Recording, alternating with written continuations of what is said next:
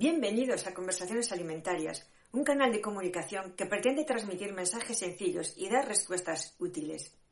Trataremos temas que rodean a los alimentos, producción, transformación, compra inteligente de los mismos, mitos y verdades, etiquetado, publicidad y también gestión de empresa alimentaria. ¿Y a quién va dirigido? Pues a todos vosotros, a los consumidores, tanto si profesionalmente estáis en la cadena alimentaria como si no.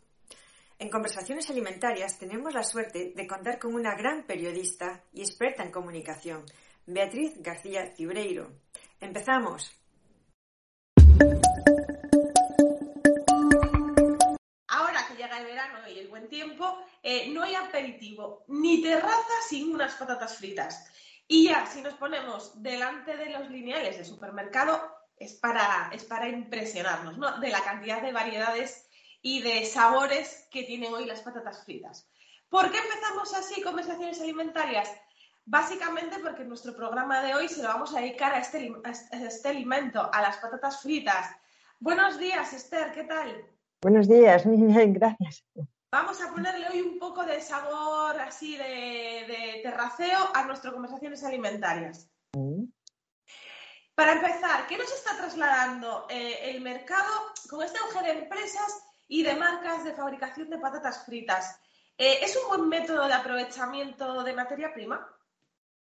Efectivamente, eh, le has dado. Aunque ya sabemos que las patatas, si las conservas bien en un lugar fuera de la luz, seco y fresco, te duran meses, es cierto que haciendo patatas fritas le alargamos la vida y es un método de aprovechamiento de las patatas fritas, efectivamente. Y el, auge, ¿a qué puede ser debido? Pues mira, es un alimento que se da a muchas variedades, que ya veis cómo ha ido evolucionando y cómo se han incorporado nuevos sabores. Y luego, por otro lado, es un proceso sencillo de hacer, con lo cual es relativamente sencillo eh, montar una industria de, elaboración de patatas fritas. Yo, tengo la eterna, o sea, la, pregunta es, ¿por qué están tan ricas eh, las patatas fritas? A ver, eh, yo entiendo que el, primer factor es porque es una fritura. O sea, los alimentos fritos, ya sabes, a los niños un alimento frito le va, lo comen mejor que si es guisado o que si es cocinado. Y, luego, sí, dependerá de, la variedad de la patata y también de eh, el tipo de aceite con el que la freímos. No es lo mismo utilizar un aceite de oliva que otros aceites, como puede ser el de girasol o el de maíz.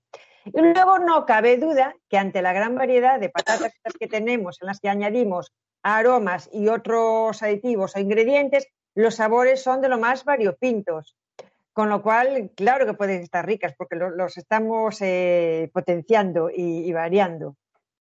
Claro, yo cuando me pongo a pensar, vale, em, yo me cojo una bolsa de patatas fritas, sea la marca que sea, y veo, veo los ingredientes y pone patata, patata, patata. Y digo yo, pero realmente, ¿cuál es su composición? A ver, eh, si nos fijamos bien, no siempre es así. Vale. Eh, en términos generales, podríamos decir que la composición de las patatas fritas es, eh, es un alimento calórico en general. Vale. Si nos centramos en lo que serían solo patatas fritas y aceite y sal, que se le puede poner, ¿vale? En el más puro sentido de la palabra, ¿vale? Podemos hablar que en su composición eh, estamos consumiendo, ¿tú te imaginas 100 gramos de, un paquete de patatas fritas? 100 gramos. Sí. ¿Tú crees que es fácil de que... Pueden ser las bolsas normales, ¿no? Las de 100, 125, por ahí. Sí, bueno, pues como ahora hay envases tan grandes, ¿Tú ves factible que una persona se coma de un golpe una, bolsa de 100 gramos? Hombre, que habrá gente que se lo coma, sí, yo no me la he comido. Eh, prueba. Prueba, entiendo que entiendes a la cabeza las bolsas más grandes, pero estoy hablando de solo 100 gramos, que es bastante fácil de que una persona se las pueda llegar a comer. Ah. Entonces, mira, 100 gramos de promedio ya te van a aportar unas 500 calorías. Tú piensas que si nuestras necesidades medias son de 2.000, fíjate, ya. Luego eh, vamos a estar consumiendo unos 50 gramos de hidratos de carbono. Luego unos 30 gramos de grasas. ¿Cuál es la parte positiva? Que bueno, son grasas del, no malas, digamos, ¿vale? Y luego, bueno, no es un alimento proteico, pero ahí tenemos sus 6 gramos. Ahora, vamos a compararla con la patata cocida. ¿Vale? En 100 gramos de patata cocida estaríamos ingiriendo o nos aportan unas 85 calorías. Nos aportarían unos 20 eh, gramos de hidratos.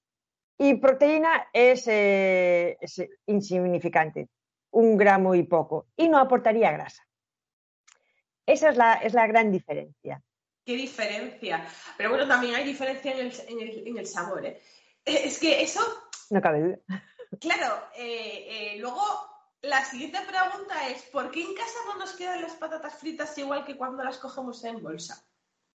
A ver, hay que pensar, hemos escogido la variedad que mejor se adecua. De hecho, ya nos lo ponen fácil en el mercado. Encontramos patatas para freír, por ejemplo.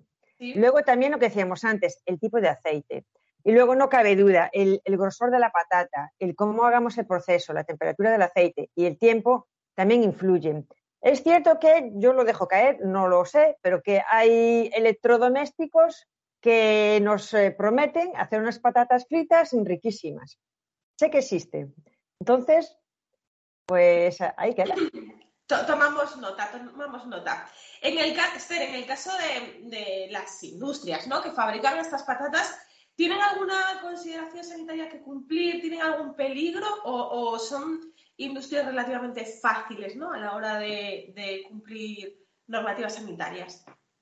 A ver, es un proceso sencillo y ahora en los últimos años sí que apareció un control que se asocia a las patatas eh, eh, fritas junto con otros alimentos, ¿vale? que es el, contenido que puede tener de acrilamida. La acrilamida es un compuesto tóxico que se forma precisamente en alimentos con alto contenido en, almidón, como es la patata, y por la fritura a altas temperaturas. Entonces, esas industrias tienen que tener cuidado de no pasar unos niveles máximos. Vale, o sea, tomamos, tomamos nota. Y, ya para acabar, el, para acabar el tema, aunque, aunque igual, y te lo lanzo desde aquí, sería interesante un día hablar de las patatas y sus variedades. Em, ¿Qué necesito para crear mi propia marca de patatas fritas y si a día de hoy me sale, me sale rentable o no me sale rentable montarla? A ver, eh, si bien te he dicho que es un proceso sencillo, es cierto, eh, te voy a contestar como si me preguntaras cómo haría para fabricar otro tipo de alimento. Posiblemente la respuesta sería muy parecida. ¿Por qué? Porque el sector alimentario es un sector muy maduro. Y es cierto que cuando aparece una, novedad, pronto se llena ese hueco en el mercado por el, el benchmarking, está ahí y ya pronto aparecen copias. Entonces ahí está la dificultad. Y entonces, eh, en nuestra vida todos reconocemos que hay productos o alimentos mediocres que se venden más que un alimento de, más, calidad, de más calidad objetivamente, nutricionalmente, porque se produce de forma más sostenible, ¿vale? Entonces, ¿qué tendrías que hacer? Pues trabajar mucho otros atributos por los que el consumidor compraría tu alimento. Y estoy hablando, pues, de la publicidad, del campo de la promoción de ese alimento. Entonces, eh, bueno, sin duda, habría que hacer un alimento de calidad, pero trabajar mucho la, promoción y la publicidad porque hay una competencia en Sí, sí, desde luego la innovación, aunque siempre pensamos que no nos puede sorprender con nada nuevo, porque ya casi creemos que lo hemos visto todo, casi todos los años aparece alguna cosa y dices tú, no me imaginé que esto fuese, que, que esto fuese a acabar así. O sea que, bueno, tomamos nota, Esther, como siempre, muchísimas gracias y bueno, pues qué mejor que tomarnos un aperitivo con unas patatillas fritas, ¿no? Nos vemos en el próximo Conversaciones Alimentarias.